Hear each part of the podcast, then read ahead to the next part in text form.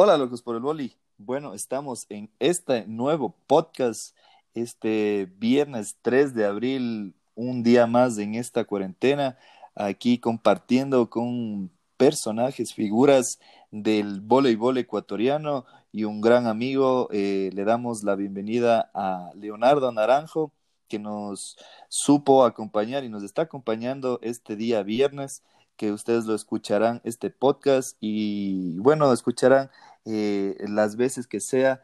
Eh, le agradezco a Leo por el tiempo que nos está dando. Vamos a conversar un poquito de, este tema que nos está, eh, que, estamos viviendo esta cuarentena y cómo vive, cómo vive en, en, Guayaquil. Bueno, Leonardo Naranjo es jugador del Guayaquil City, el campeón actual de la Liga Nacional para conversar un poquito, hacer eh, eh, este podcast algo diferente. Estamos eh, conversando entre amigos del voleibol. Leo, te doy la bienvenida a este segundo, bueno, segundo episodio de, mi podcast. bienvenido y gracias por tu tiempo. ¿Qué tal, Alejandro? ¿Cómo vas? Este, muchas gracias por invitarme aquí en tu espacio, hablar un poquito sobre el tema de voleibol, lo que ocurrió en la Liga Nacional, eh, con el equipo de Guayaquil City y bueno, o sea, tratar de conversar un poquito para que eh, las personas sepan este, cómo viví yo el tema de la liga, cómo, qué es lo que estoy haciendo ahora eh, y la gente en general lo que está haciendo por el tema del coronavirus. Y bueno, aquí estamos. Bueno, para la gente que no sabe quién es nuestro amigo Leonardo Naranjo, es jugador del actual campeón, el Guayaquil City, eh, que ha, estado, ha venido de más, en, bueno, tuvimos igual en, en nuestros canales de YouTube, eh, ustedes lo pueden buscar. Eh, tuvimos entrevistas con dirigentes del equipo del Guayaquil City, con Jaime Smith, que es el director general del equipo, que nos supo manifestar eh, los procesos que han llevado para, para que el City en, en su, podemos decir, en, en, su corta duración, en, su, en sus inicios, eh, bueno, son aproximadamente ocho meses que trabajó el equipo del City y, y se llevaron en, en, menos de un año lo que fue eh, la, el campeonato de una liga nacional aquí en, el, en, en Ecuador, si nos estás escuchando desde otro país. Eh, bueno, vamos a conversar con Leo.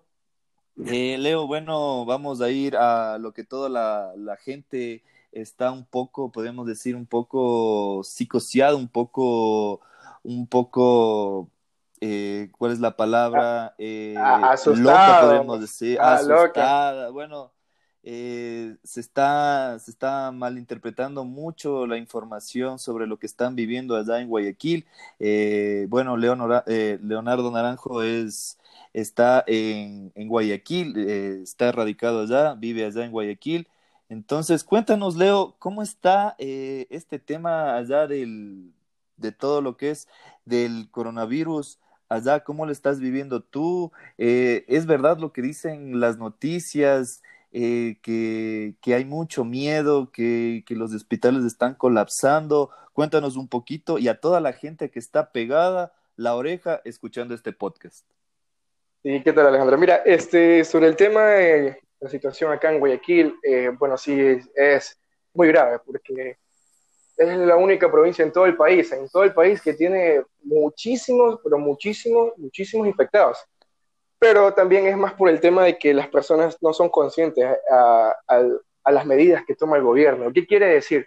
Por ejemplo, de que las personas cuando dicen eh, toque de queda eh, no deben salir y chuta, o sea, también sé que, ay Dios mío, pero las personas buscan hacer bingos, buscan a reunirse, a salir, a conversar, a festejar, entonces como que no les toman en serio la situación que estamos pasando por el país, es más, en el mundo entero.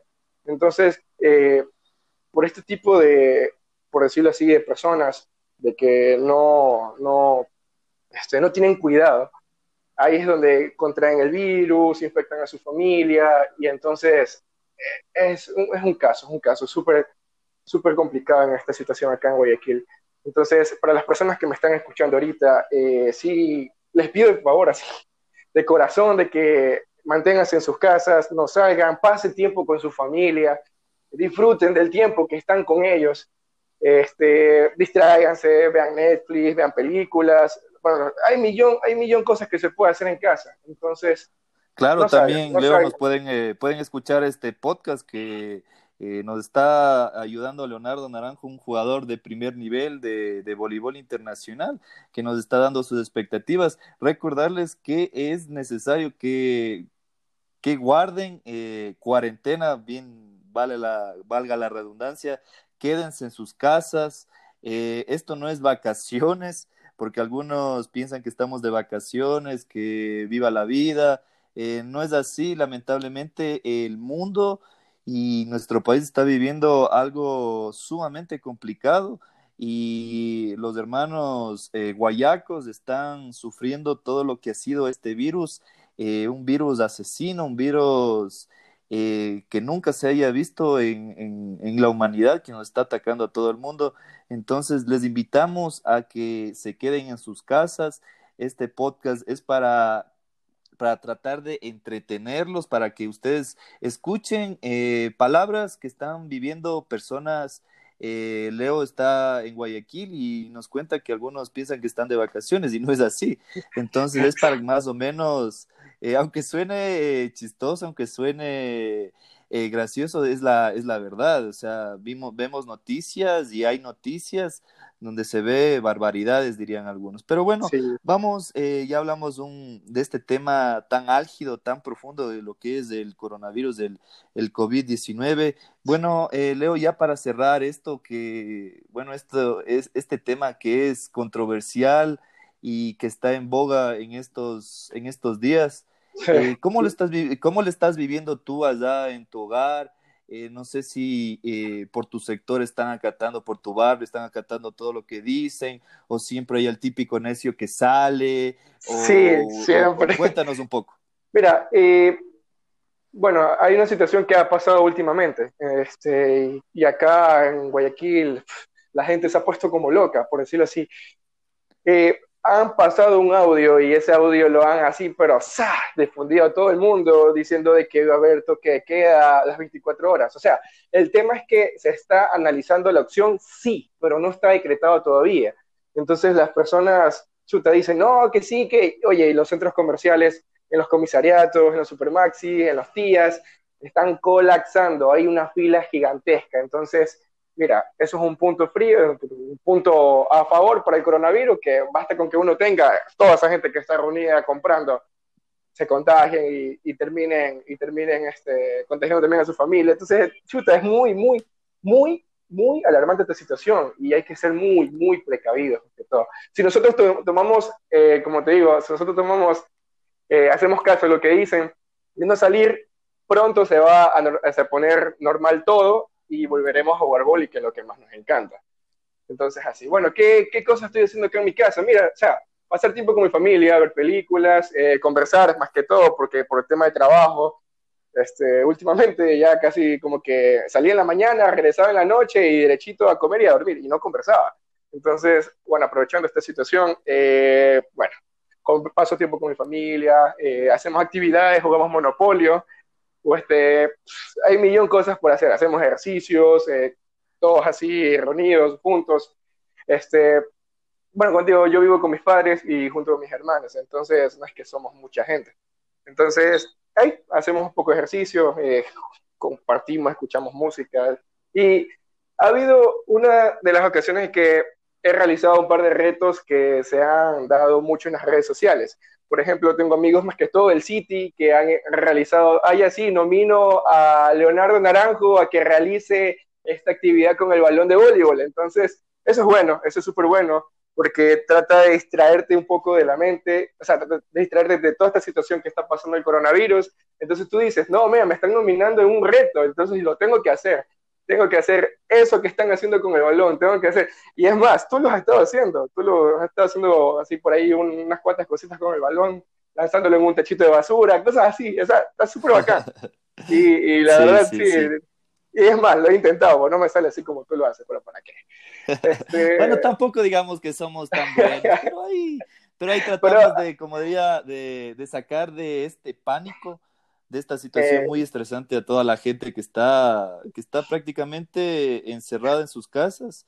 Y, y, y, gracias, Leo, por lo que nos compartes, porque hay gente que dice que ya quieren salir, pero no entienden el riesgo o el peligro, que no es para, no es en sí para ellos, sino para, eh, para toda la gente que, que puede estar eh, inmersa en ese, en ese contagio masivo que ahora es, como dicen, eh, contagio comunitario, que si, si uno no, eh, si uno tiene, le puede contagiar y así sucesivamente. Eso es lo que ha pasado en nuestro país, más que en sí que el, el propio virus. Entonces, eh, en especial que, que, que acaten a las normas de lo que está diciendo y el tema de los de las noticias que no hay que como decir que no hay que creer todo lo que todo lo, que, se escucha, todo lo que se manda, ajá, solo en sitios oficiales, ajá.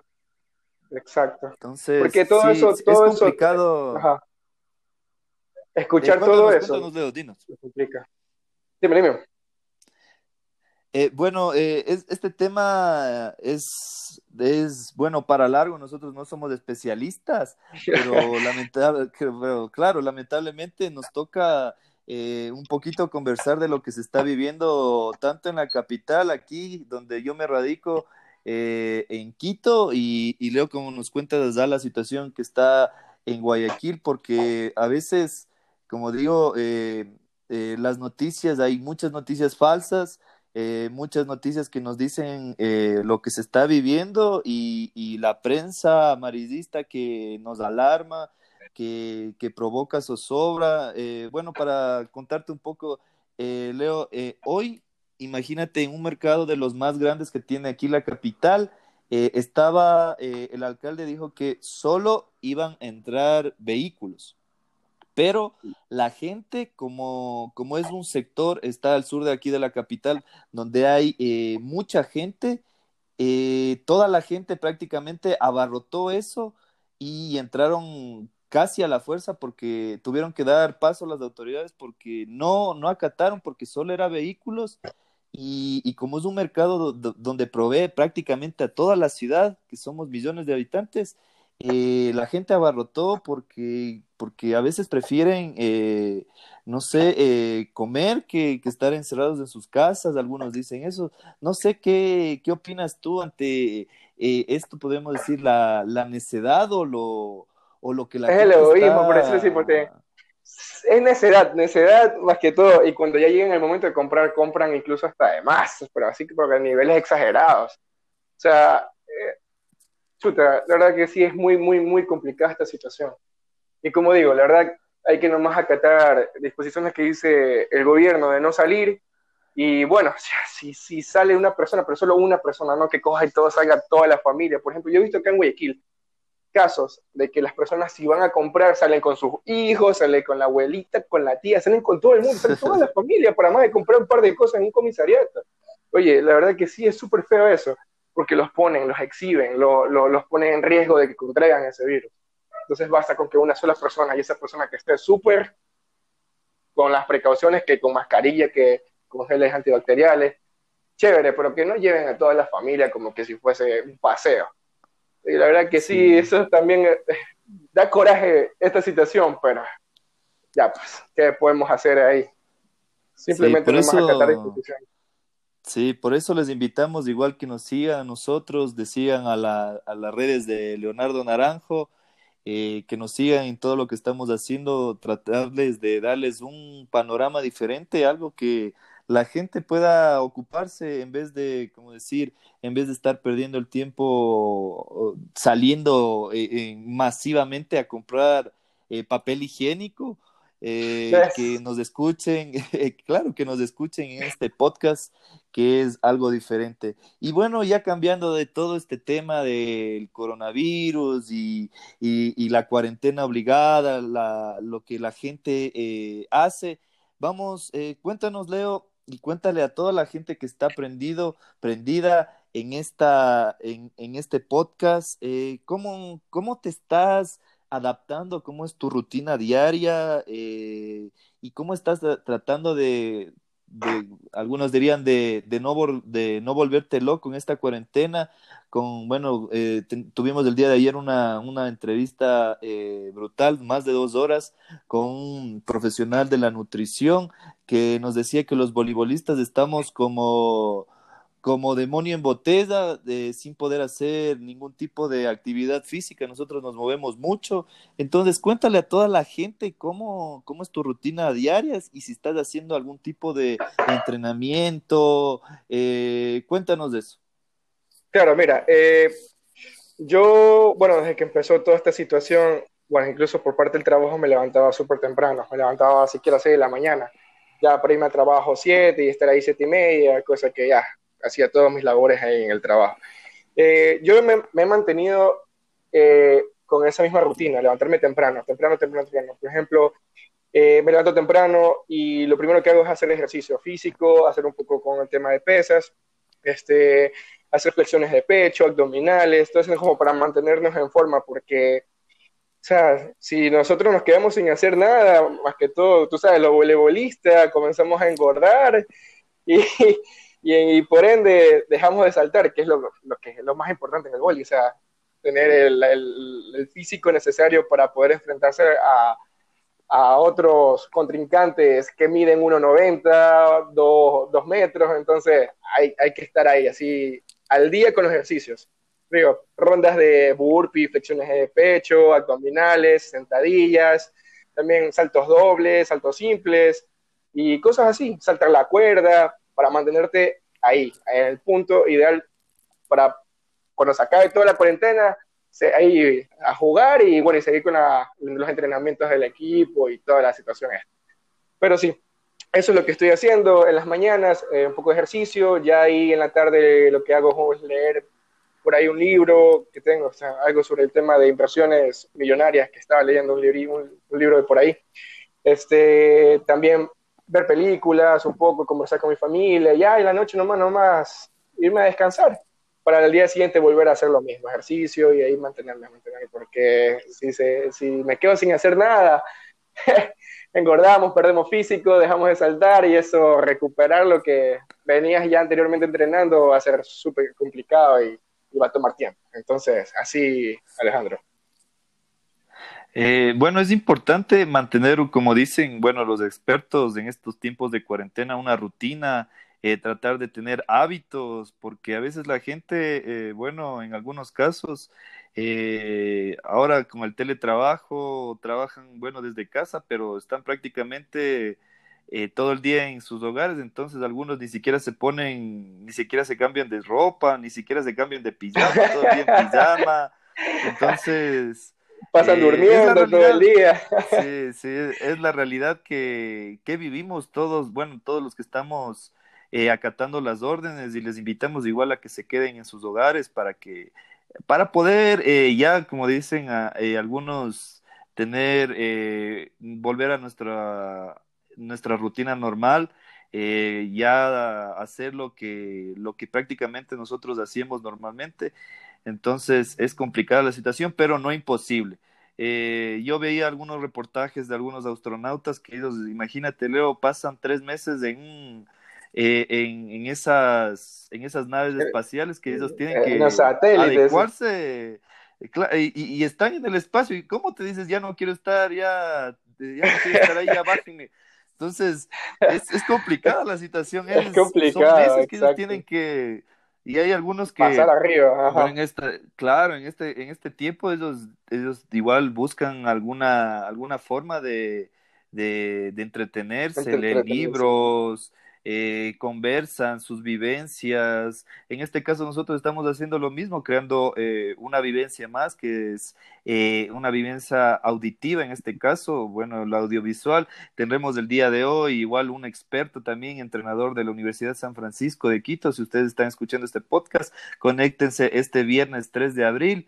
Vamos a estar a partir desde las 7 y 30 de la noche con una entrevistaza a Jorge Granja, también un, un, conocido ya de varios años de aquí del voleibol nacional, así que también les invitamos, sí, excelente, excelente, igual eh, fueron también ahí, jugaron contra el City ahí, que se llevó un impresionante partido 3-0 el City, entonces, ya vamos a hablar un poquito del tema de, del voleibol que tanto la gente está aprendida en, esta, en este podcast. Bueno, Leo, ya yendo un poco al tema, al tema nuestro, a lo que somos, a lo que tanto nos gusta, que nos dicen que tenemos eh, esa, bueno, hablamos igual con Leonardo Pierioni, que también está incursionando en este tema de YouTube y de redes sociales, que somos apasionados en esto que es el voleibol. Y cuéntanos, eh, recordamos eh, cómo fue esa final. Bueno, vamos a ir por partes. Vamos a ir, ¿Cómo fue tu desempeño en, a lo largo de toda la Liga Nacional? Cuéntanos cómo te sentiste en esta primera incursión, eh, si, si, estamos en lo correcto. Y cuéntanos cómo fue, eh, cómo fue eh, con tus compañeros, cómo te adaptaste. Cuéntales y cuéntanos a toda la gente que te está escuchando en este podcast. Claro, mira, eh, sí, es verdad lo que tú dices, es mi primera, mi primer Liga Nacional de Voleibol que participo. Primera y campeón. En general, claro. O sea, entrando, y no decimos la otra palabra porque después de ahí nos censuran, pero primera participación y primer campeonato, Leo, es, es impresionante. Cuéntanos, cuéntanos. Mira, pues digo, eh, al principio, ¿te acuerdas que hace muchos meses atrás, creo que fue, si mal no recuerdo, en el mes de noviembre, o octubre, la entrevista que me hiciste, eh, yo te dije que iba, iba a hacer todo lo posible para estar dentro de la nómina para jugar la Liga Nacional de Voleibol. Y bueno, tuve que ejercitarme como bestia, tuve que tratar de buscar cómo enfrentarme a los jugadores como, como, como eh, Café Café, como Banguera, como, bueno, jugadores que son súper altos y que tienen una gran técnica y habilidad. Entonces tendría que ver la manera. Tenía que ir, correr, saltar, tratar de hacer muchas cosas. Este, al principio sí se me hizo difícil porque, mm, más que todo con el tema de la confianza. Este, era para mí un equipo nuevo cuando entré al City. Yo ya tenía más confianza con el equipo de Esparta, con ellos ya sé cómo juegan, sé, lo que hacen. Entonces acá era otro mundo, otro, otro ambiente. Entonces en el Guayaquil City sí me costó un poquito adaptarme.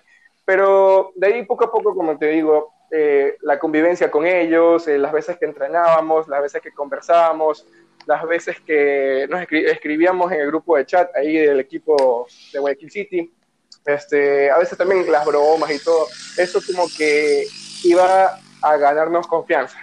O sea, agarrábamos todo en confianza y ya como que ya de ahí a veces en, un partido hablábamos y decíamos, ¿sabes qué? Mira, ponla así. Ah, en el caso de, de José Paredes, que es nuestro servidor, es nuestro colocador. Entonces, ya había más confianza para poder eh, llevar así un buen partido, más que todo, que eso. Porque si las personas que no hablan en un partido, va a haber problemas, más que todo es comunicación.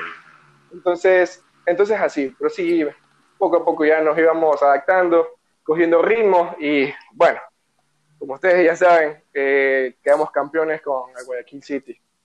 Pero sí, súper, súper, súper, súper, súper, como que dice, paso por paso, que al final llegan a un gran resultado.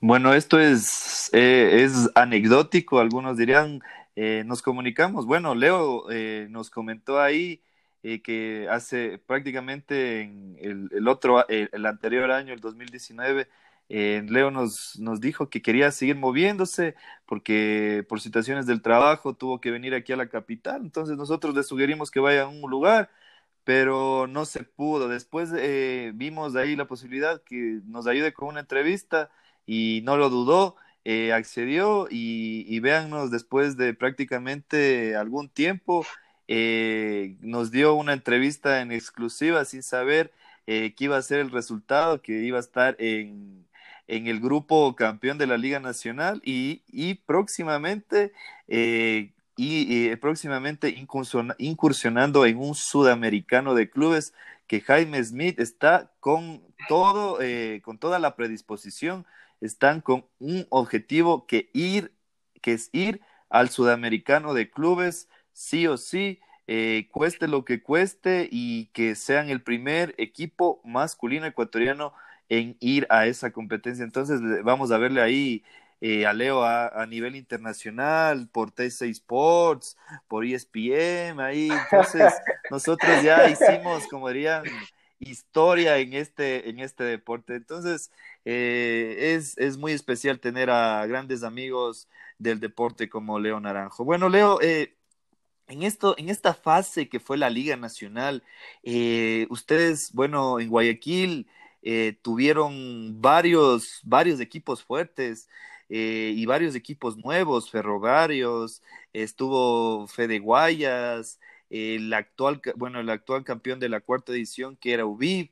Eh, cuéntanos en la fase de grupos, eh, ¿cómo se vivió clasificar a una, a una semifinal si ustedes estuvieron prácticamente en uno de los grupos más fuertes de toda la Liga Nacional?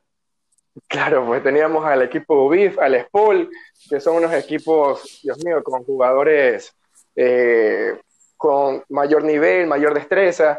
O sea, varios, varios seleccionados de, Ecuador, en, en, toda la, en todos los equipos ustedes tenían. Claro, este, nosotros también estábamos, teníamos lo, nuestro nosotros, claro, teníamos ahí ya este, jugadores experimentados también a nivel de selección, como los Paredes, como este, Peter, o sea, también incluso el MVP, este, nuestro amigo Byron. Byron. Entonces, Exacto. Entonces, eh, claro, también teníamos como para darles también a esos equipos, ya que ellos también tenían lo suyo. Este, sí, fue muy complicada la fase de grupos acá en Guayaquil. Eh, teníamos que pelear más que todo por uno de los puestos para poder irnos a la segunda ronda. Este, enfrentamos al equipo de Manaví, enfrentamos al equipo de, de Guayas, este, enfrentamos a Lubí. A Lubí sí fue súper complicado porque al principio, tú sabes, pues ida y venida, los partidos de ida y luego regresábamos y otra vez jugamos. Entonces, eh, al principio, ah, claro, pues nos costaba adaptarnos con los, por ejemplo, los servicios de paredes. Eh, ahí era súper, como que dice, complicadito al principio, pero ahí poco a poco íbamos adaptándonos, sacando buenos resultados. Perdimos ciertos partidos, sí, perdimos contra el Spol, perdimos contra UBIF, pero bueno, ya obviamente de los errores que nosotros cometemos, tratamos de enmendarlos, tratar de corregirlos y ver que una próxima vez no se vaya a dar. Y así fue como nosotros fue que sacamos provecho, por decirlo así, del partido BIF, encontramos ciertos puntos ciegos. Eh, eh, en el caso mío, yo jugué por, este, por opuesto, cosa que no es mi posición habitual. Yo soy este, punta receptor. Pero claro, por motivos de que estaba también el coronel William Wiltrago, estaba Byron, entonces aprovechamos nosotros de que ellos se encarguen netamente de la punta receptor y yo ya nomás iría acá a enfrentarme con el opuesto. Entonces, así, bueno, era algo que teníamos que probar, por decirlo así. Este, recuerda que nosotros teníamos un limitante de un extranjero en cancha, entonces, por ende, este puesto en el que yo estoy jugando normalmente lo juega Emilio. Tú lo conoces, ya, tú conoces a Emilio.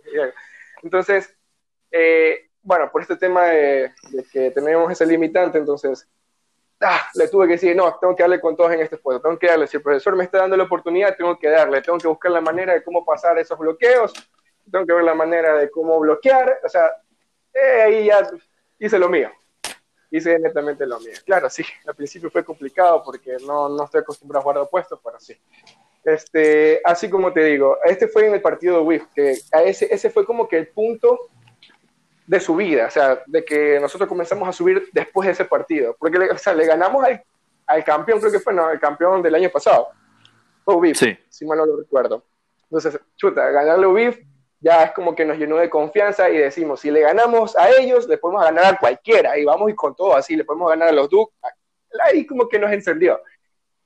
Y bueno, sí, eh, luchamos, conseguimos eh, uno de los cupos, uno de los tres cupos que era para clasificar a la siguiente ronda, porque si hubiese sido dos cupos acá en Guayas, entonces nosotros como pasamos como tercero, no hubiésemos ido a la segunda ronda y no hubiésemos quedado campeón.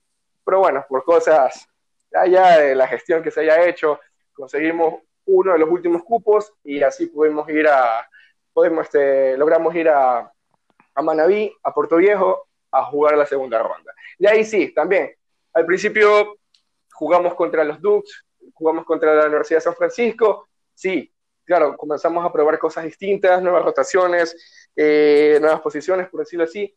Este, al principio salió bien y todo, pero bueno, lastimosamente el voleibol es como, es como que es más de tanto de destreza como actitud, entonces y emocionalmente también, porque si hay uno que está bajoneado, el resto del equipo también se pone de la misma manera y es ahí donde pasan problemas con el tema de que nos ganan el set y cosas así. Entonces, bueno, sí, por más que tengas al mejor jugador del mundo, o sea, si te bajoneas, te jodí.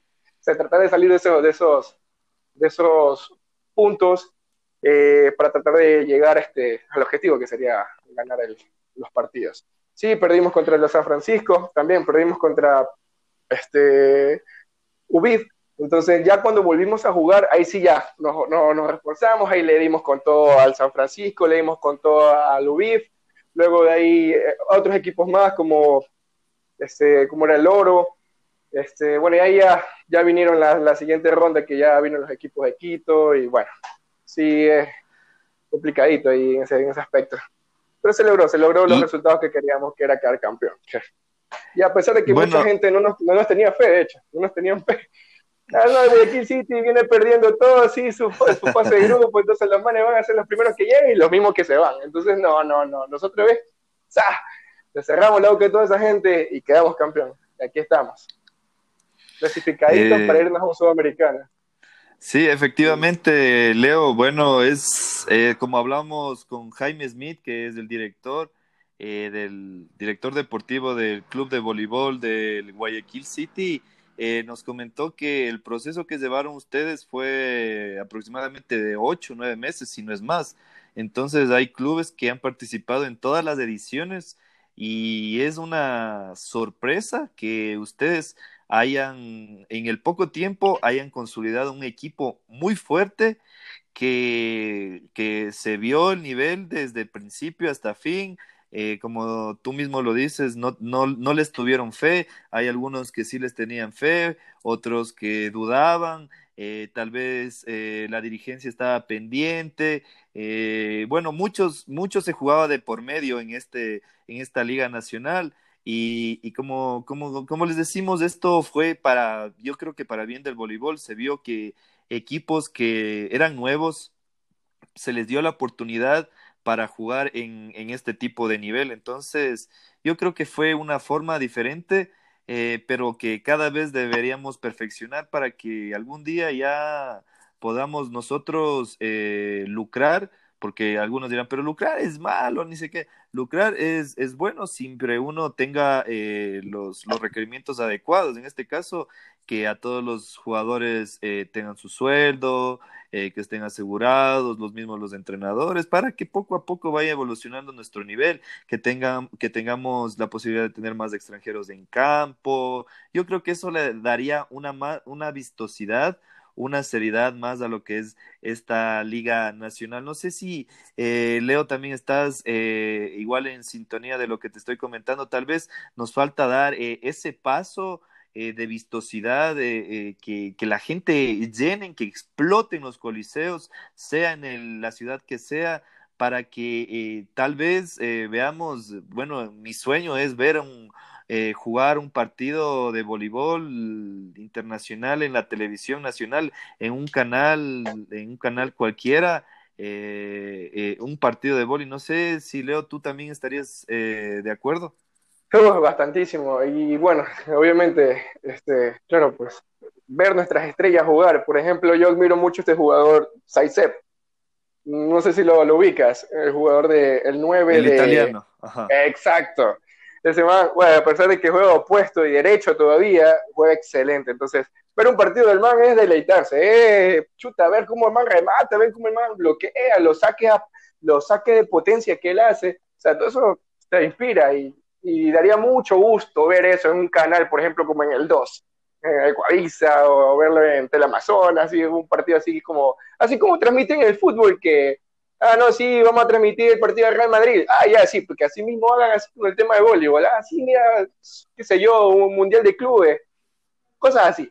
Entonces, chuta, ver un país que no solamente vive del fútbol, que también sea de otros deportes, más que todo, que nosotros practicamos, como es el voleibol, para eh, un sueño hecho realidad también, puedo decirlo así. La verdad que sí, un sueño hecho realidad. Pero bueno, son cosas que poco a poco se están tomando y esperamos que aquí tampoco digamos que muchos años, sino que lo más pronto que sea posible, lograr ese objetivo que tú dices, de que llenar los coliseos de voleibol, de que las personas chuta digan, no, sí, el voleibol, ajá, no, el ecuavoli no, el voleibol, el voleibol, el voleibol. O sea, el, el, americano, este como le decimos nosotros a veces cuando queremos tratar de explicar a las personas que, que cuando decimos voli creen que es el ecuavoli. No, no, el que se juega en seis en un equipo, dos en cancha, ese.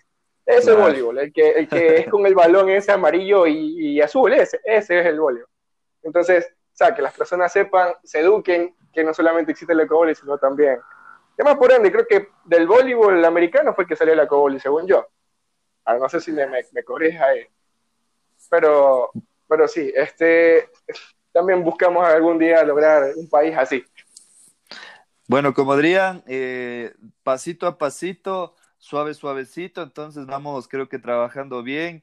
Eh, esperemos, igual como dice Leo, eh, poco a poco, dentro, no de muchos años, dentro de pocos años, con algunos buenos procesos y, y, que la dirigencia cada vez vea que se está trabajando bien para que para que después las empresas, tanto privadas, bueno, en esta crisis está eh, complicada, que vean también una forma de, de, de, marketing, de auspicio para su empresa, para sus emprendimientos, para que sea, eh, que, nos ayude al voleibol a salir eh, poco a poco. Bueno, Leo, ya estamos casi en la parte final, en lo que, como dirían, donde la gente quiere escuchar esto de lo que es la final eh, recordando cómo fue esa final con, con, bueno, para la gente que no sabe, eh, fue una fase eh, clasificatoria, podemos, la fase final fue un cuadrangular donde se enfrentaron todos contra todos y el último día era el primero y el segundo que iban a la final. yendo un poco en retrospectiva para lo que fue el City, yendo a esa fase final, cuéntanos eh, ¿cómo vivieron el primer partido? El primer partido, eh, para no serles tan largos, eh, cayeron en, un, en cinco sets. parece que el bajón, el bajón anímico que ustedes tuvieron ese día lo trabajaron con, con, con, todo su cuerpo técnico para el día siguiente. bueno, si mal no me equivoco, el día siguiente eh, invertir ese resultado contra la San Francisco eh, y ir con todo para, para la tan ansiada final que fue. Cuéntanos cómo fue ese tema tan, ese tema tan, podemos decir, tan espectacular que después de caer un partido en una, eh, que para, para, mí todos los, todos los días eran una final adelantada, eh, eh, ¿cómo, ¿cómo, llevaron el factor psicológico, anímico, eh, tanto como jugador como, como todo el grupo, como, como el, cómo hicieron eso posible para que salgan de, como decían, de, de ese hueco anímico para que a lo largo de todas las finales, de, de todos los partidos que les tocaba, tener esa mentalidad ganadora, Leo? Mira, y como tú dices, el primer partido contra los Ducks, que perdimos, nos fuimos cinco sets, eh, perdimos el último, ya bajón, bajón, así como se dice, bajón. Y de los errores, como te digo, nosotros los aprendíamos. Eh, más que todo, Ludwig, eh, junto con la dirigencia del de, profesor Pablo, este, hicieron un análisis. Y bueno, y comenzamos a estudiar jugador por jugador y jugadas por jugadas por ejemplo, nosotros cuando ya estábamos en concentración en, los cuartos, este, eh, hablábamos un poquito y nos decía eh, Ludwig, chicos, tienen que ustedes marcar a este jugador, tienen que hacer a esto, tienen que bloquear de esta manera, los saques tienen que ir dirigidos netamente al punto receptor para que esa persona pierda un tiempo en el ataque y que todo el bloqueo se vaya al puesto 4. Entonces, eso, netamente hacíamos eso, profesor. Decía algo y nosotros lo hacíamos. Entonces, eh, más que todo era como que, por decirlo así, disciplina. Entonces, eh, hicimos caso, todas las indicaciones que el profesor nos daba, eh, Ludwig y Pablo, y nosotros lográbamos los objetivos, en este caso, neutralizar a los puntas, este, bajonearlo, por decirlo así, al central del otro equipo, entonces, y así. Entonces, este, como nosotros ya habíamos jugado, o sea, perdimos contra los Ducks y era el primer partido Guayaquil City contra los Ducks. Eh, la historia de Guayaquil City, bueno, que no tiene mucho tiempo, pero era el primer partido. Entonces, por ende, eh, todo lo que la información que recopilamos en ese entonces, eh, lo estudiamos para un próximo encuentro que así nos íbamos a volver a encontrar. Y mira, la final, este, nosotros pudiéramos tener mejor resultado. Entonces, así, ya de los otros partidos como el San Francisco, que también nosotros ya habíamos jugado contra ellos, ya teníamos información sobre ellos, eh, bueno, el profesor también mismo las estudió, eh, nos explicó, nos enseñó con, la, con, con, el tablero que él tiene. Él tiene un tablero así de una cancha de voleibol que con un marcador los iba, iba haciendo, iba marcando jugadas, haciendo las cosas que teníamos que hacer en cancha. Entonces, todas esas indicaciones que el profesor nos daba, nosotros lo, lo, lo realizábamos y y se daban, se daban los resultados, se daban los resultados esperados más que todo. Y sí, mira, eh, te cuento que también en el partido contra eh, el Spol eh, surgió un problema con el tema de las paredes, entonces por ende ellos por urgencia tuvieron que regresar a Guayaquil. Entonces no contábamos con ellos. y, claro, y nosotros decíamos, chuta, y ahora, exacto, se ausentaron en el partido contra Spol. Nosotros decíamos, chuta, ¿y ahora qué hacemos? ¿Qué hacemos? ¿Qué hacemos? ¿Cómo hacemos? Nosotros decimos, ya, mira, si llegamos hasta aquí, a este punto, el cuadrangular final, nos sacamos el aire por muchos meses, la entrenábamos como, que no, no, tienes idea, entonces no nos vamos a dejar derrotar en este punto. Y todos, todos nosotros no, nos concentrábamos y nos decíamos, si llegamos hasta aquí, tenemos que, que darlo todo, darlo todo, darlo todo y, y, y, en el momento del remate vemos un bloqueo y darle con todo. Entonces, esa motivación nosotros teníamos este, nos impulsó mucho a nosotros, eh, gracias también al, eh, al, buen desempeño también que tiene eh, el servidor Marcos Sornosa, este, sí, Sornosa, ajá. Este, también logramos un buen resultado, también teníamos al, al líbero Michael Reyes, o sea, teníamos que darlo todo, todo, todo, todo, nosotros no, no, nos íbamos a bajonear porque no teníamos las paredes, teníamos que jugar con lo que teníamos y darle con todo, entonces ese fue el resultado, favorecidamente le ganamos 3-0 a, a. Entonces, obviamente ya con eso de que haberle ganado al Spol, sacamos el boleto para la bola final. Y ahí esperábamos a los Dukes y ahí sí, como te decía, de lo que nosotros recopilamos información, eh, tratamos de buscar una estrategia para neutralizar a esos jugadores estrellas que tienen el Dukes. Entonces, eh, así fue. Pues. Entonces nosotros llegamos a la fase final y la ganamos siguiendo las indicaciones de, Ludwig y Pablo, el, Pablo, el profesor Pablo. Entonces así, Alejandro. y muy aparte de eso también, obviamente, que las personas, como te digo, eh, al principio como no esperaban de que nosotros lleguemos a la final, entonces obviamente hay personas que no son simpatizantes con el Guayaquil City, obviamente comienzan a criticar y cosas, bla, bla, entonces todo eso, absolutamente toda la negatividad, la, esa negatividad lo cogimos como gasolinas y ¡zas! Le dimos con todo, le dimos con todo en esa última ronda. ¿Para qué? ¿Para qué? Yo me siento contento, me siento súper contento para de narrar, contarles todas estas situaciones que nosotros hemos vivido, el desespero con el tema de los paredes, que nosotros decíamos, chuta, ¿y ahora qué hacemos? No tenemos ni al libro ni al servidor, pero no, teníamos en banca a otros jugadores que también dieron lo mejor de sí y y nos fuimos con todo, nos fuimos con todo, ¿para qué? Como dice que... Sí, como, dirían... Sí, bueno, como, bueno, sí, sí, como dirían, tienen, eh, tienen muchos jugadores que aportaron y todos los valiosos, todos los jugadores fueron valiosos en, en este partido.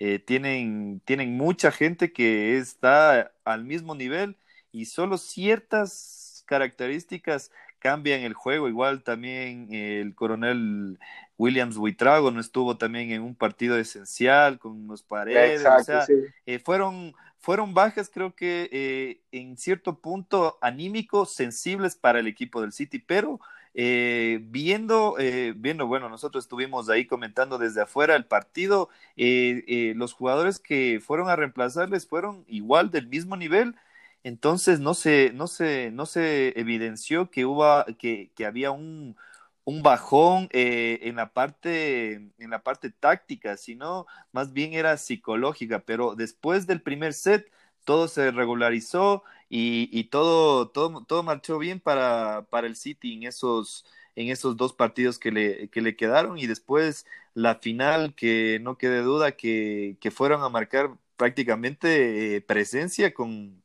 con ya todas las figuras de su equipo.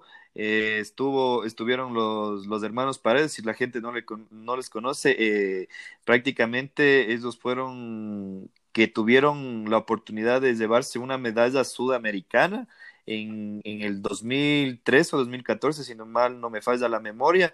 Entonces la, es una medalla muy importante para el país.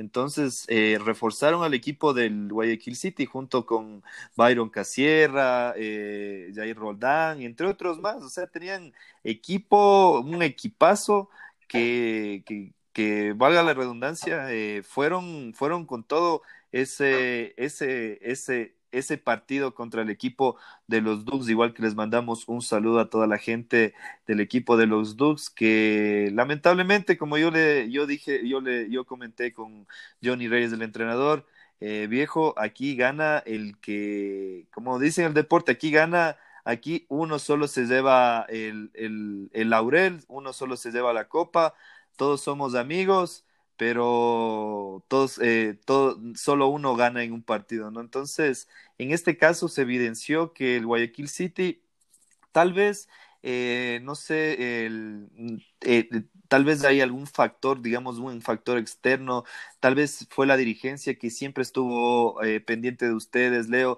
tuvieron un cuerpo, un cuerpo médico, tuvieron una fisioterapeuta, eh, tuvieron su, tuvieron siempre hidratación, eh, tuvieron igual, eh, los uniformes nunca les faltaban, siempre trataron de ver que el factor de comunicación, que siempre estén atentos, de siempre tratar de que hacerles sentir bien, que no les hace falta, no les falte nada.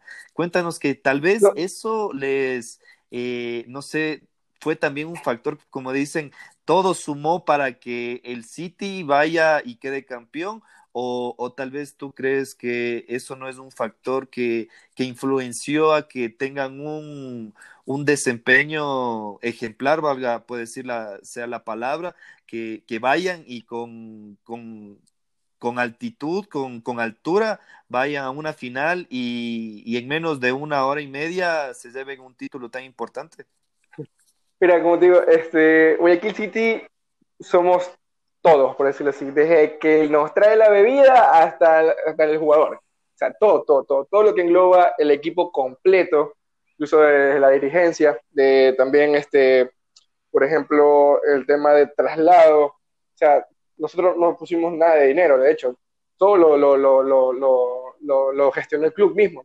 Entonces, eh, todo suma, todo, absolutamente todo, todo, todo, todo suma. Este, las personas también que nos trajeron a la física este, terapéutica, que nos ayudó mucho también en el tema de relajación de músculos, en el tema de una lesión, más que todo como en mi caso, te digo yo, que tú estabas ahí presente y me viste, y te comenté también, este, justo en el partido contra los Tux, en ese mismo partido contra los Dux que perdimos en, ya en la cuadrangular final, eh, me lesioné el hombro. Me lesioné el hombro derecho recibiendo, eh, creo que si mal no recuerdo fue un ataque del, del, venezolano, este, pero era un ataque desde atrás, era de zaguera. Entonces, no me acuerdo, no sé si tú me ayudas con, con el nombre de él, el, el, venezolano que juega ahí, el, el opuesto creo que era, sí, el opuesto. Ya, eh, déjame... Pero bueno, ya, él. Bueno, Ajá, era, era uno, uno, uno, alto. Entonces, él eh, sí, recibiendo un ataque de él, yo creo que me coloqué mal y, y, y, me jodí el hombro derecho. Entonces, de ahí pasé con dolor. Emilio me ayudó, que también sabe este tipo de cosas de, de arreglar el hombro, del dislocado, y pues me dislocó, de hecho. Entonces, todo, todo, todo eso, todo eso, no solamente conmigo, sino también con los paredes, que también tenían unos problemas, con, este, más que todo con Josué, que tenían un problema, creo que en la rodilla, entonces lo trataron.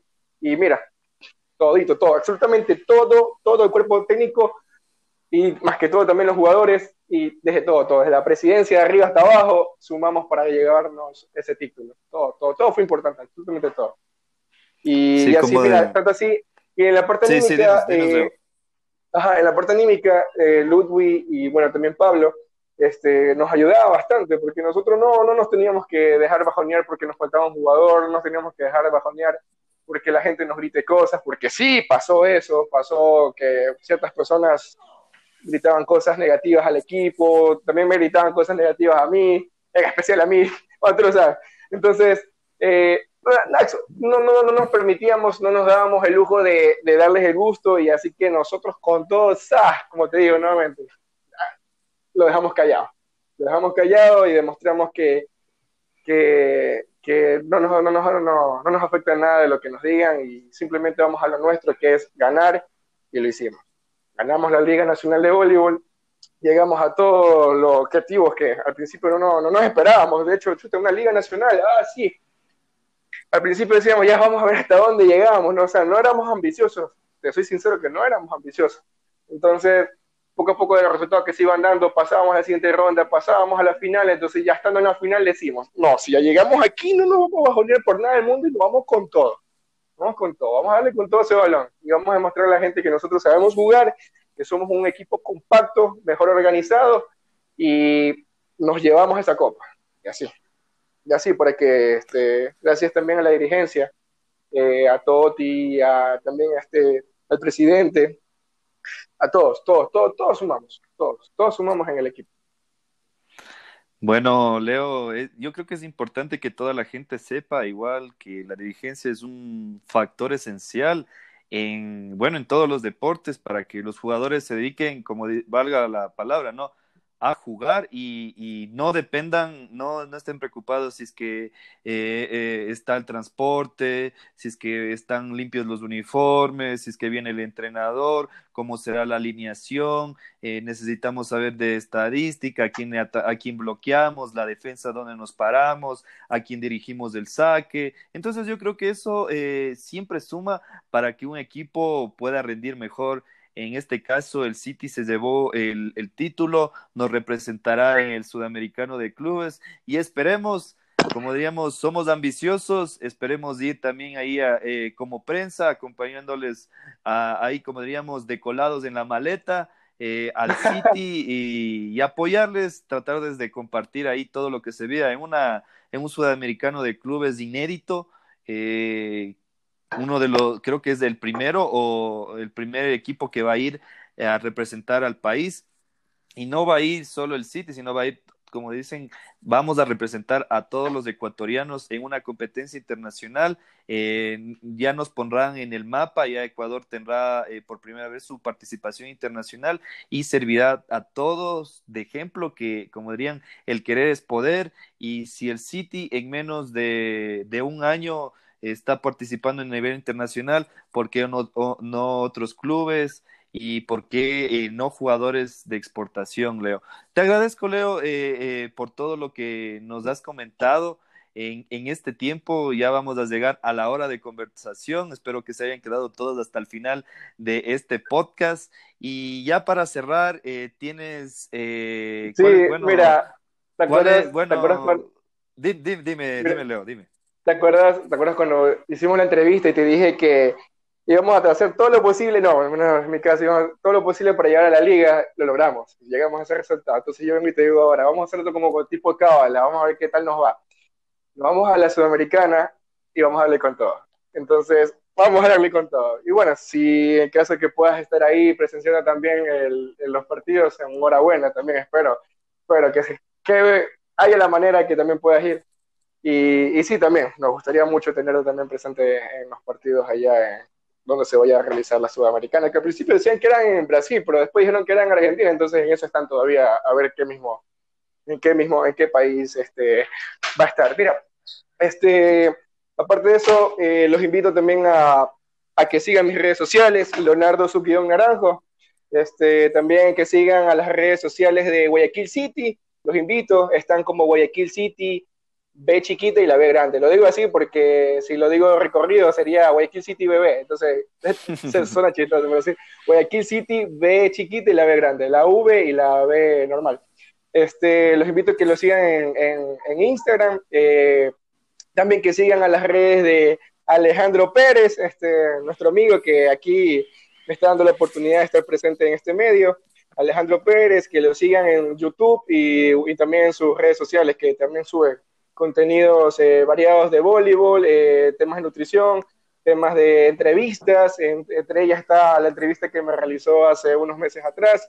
Entonces los invito a que se suscriban, eh, comenten, le den muchos likes a los videos de él que están súper buenísimos. Y aprovechen que ahora que estamos en cuarentena en tema de, de quedarnos en casa, entonces tienen mucho, pero muchísimo contenido bueno para que ustedes puedan disfrutar desde sus casas. Entonces los invito a que sigan las redes sociales y que para adelante vamos. Ah, y también para mis amigos de Esparta, les envío un saludo, amigos, este, a Javier Pineda, a Gibi, a Leonardo, a todos los que participamos, bueno, todavía estamos ahí presentes en el equipo de Esparta, este, también los invito a que sigan sus redes sociales, están como espartavolleyball.guayaquil, este, para que también este, sigan, vean los contenidos que, que realizan y así pues. Entonces, Alejandro Pérez, Muchísimas gracias, Leo, por todo lo que nos comentaste. No se olviden de seguir este podcast, síganos en todas nuestras redes sociales, en las de Leo, y conmigo será hasta una próxima ocasión. Gracias, totales.